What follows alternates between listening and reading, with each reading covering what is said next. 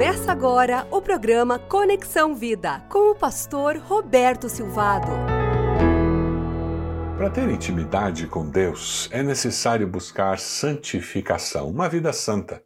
Para viver uma vida santa, nós precisamos fechar três janelas da alma. As três janelas da alma são brechas que existem nas nossas vidas que impedem o amadurecimento na vida cristã e que permitem, dão legalidade para Satanás vir e agir, trazendo destruição. Ele veio para matar, roubar e destruir, e o sonho dele é destruir você, o seu relacionamento com Deus. O sonho dele é impedir que você reconheça Jesus como Senhor e Salvador. Você já reconheceu Jesus como Senhor e Salvador, já se arrependeu dos seus pecados, confessou a Cristo como Senhor e Salvador? Quando a palavra de Deus nos disse: com a tua boca confessares a Jesus como Senhor e no teu coração creres que Deus o levantou dos mortos, serás salvo. Você pode viver com intimidade com Deus Criador dos céus e da terra.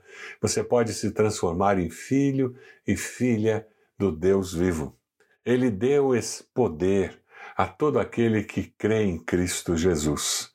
Para viver uma vida santa, precisamos manter fechadas as três janelas da alma.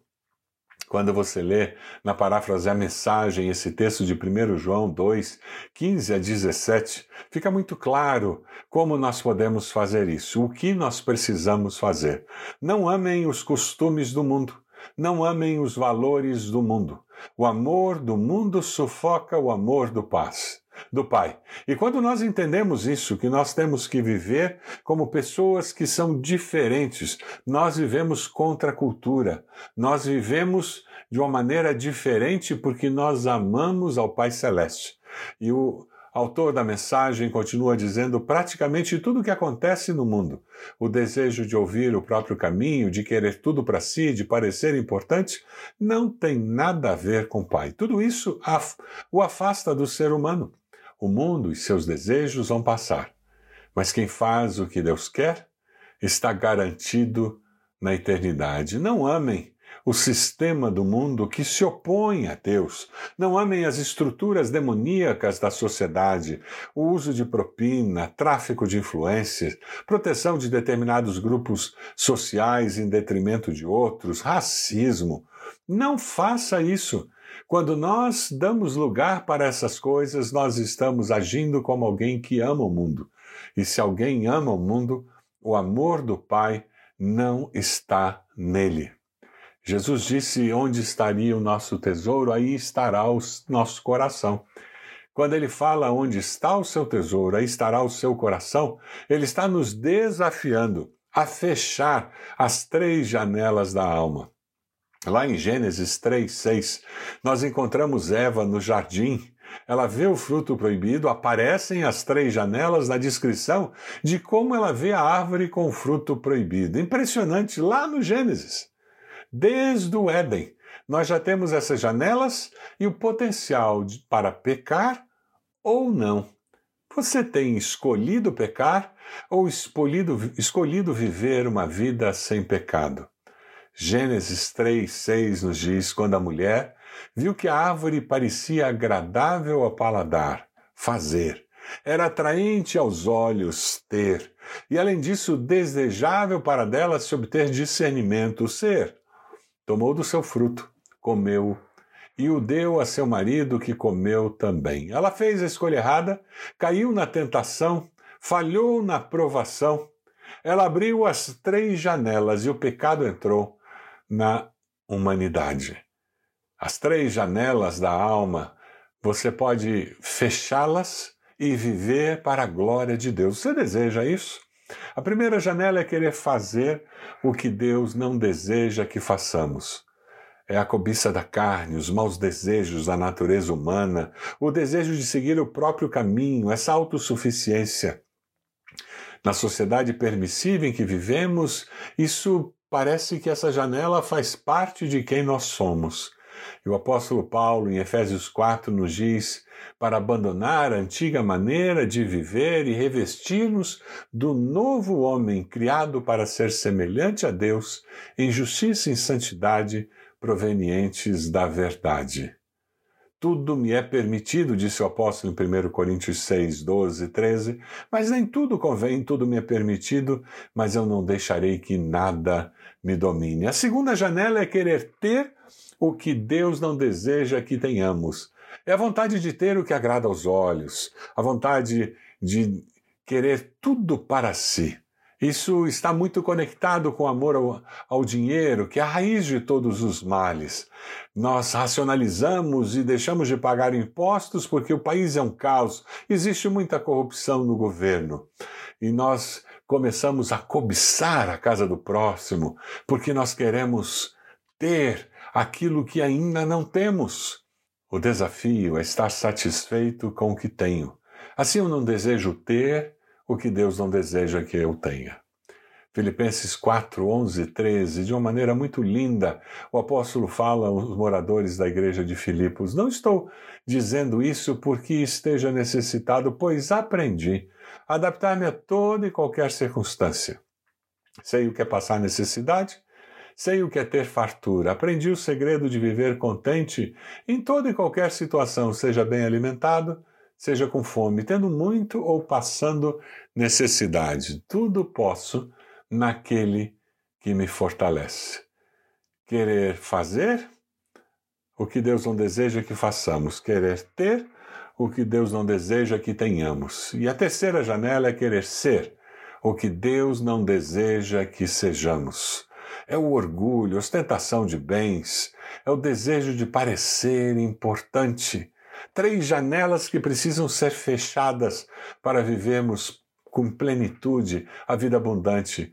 Quem tem essa janela aberta de querer ser o que Deus não deseja que sejamos são escravos da aparência, do que os outros vão pensar, do que os outros vão falar.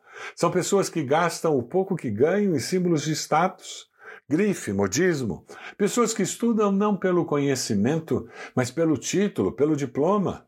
Pessoas que vivem em função da glória, do reconhecimento público, dos aplausos. Aqui você se lembra de lutar para pensar em que você sabia mais do que sabia? Você se lembra de lutar para pensar em que você era mais rico do que era? Você se lembra de lutar para pensar em que você tinha mais capacidade do que tinha? Você é uma pessoa que conta vantagem, que escolhe uma profissão sem buscar a Deus, mas pensando em quanto dinheiro aquela profissão e status ela dará?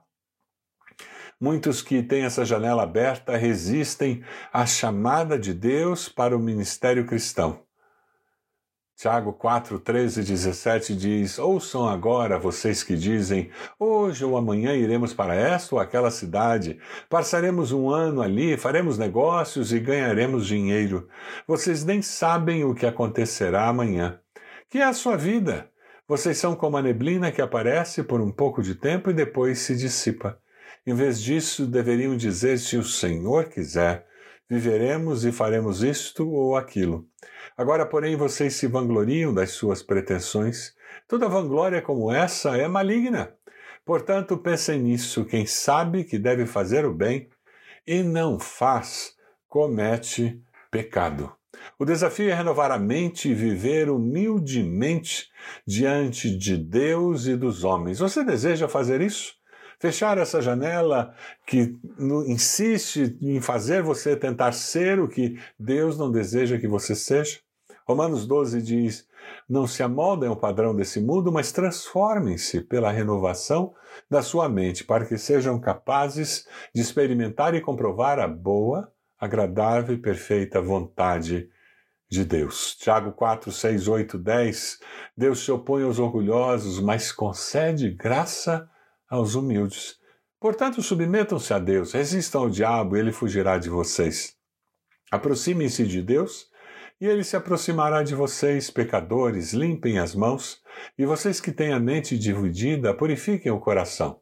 Humilhem-se diante do Senhor e ele os exaltará. Eu queria fazer algumas perguntas para você poder examinar-se a si mesmo. Existem áreas da minha vida sobre as quais não sinto paz completa. Eu continuo praticando certas coisas, mesmo sentindo uma culpa incômoda ou sem estar seguro de que elas são corretas. Tenho deixado que o medo e a inconveniência me impeçam de seguir totalmente as direções de Deus. Coloco pessoas e coisas na frente do meu relacionamento com Deus e do serviço dele? O trabalho, a família ou a recreação são ídolos que têm prioridade sobre meu Deus? Tenho falhado intencionalmente em submeter certas áreas da minha vida ao controle total de Deus? Alguns de nós, algumas igrejas estão tão identificadas com o mundo, com a sociedade, que perderam o sabor.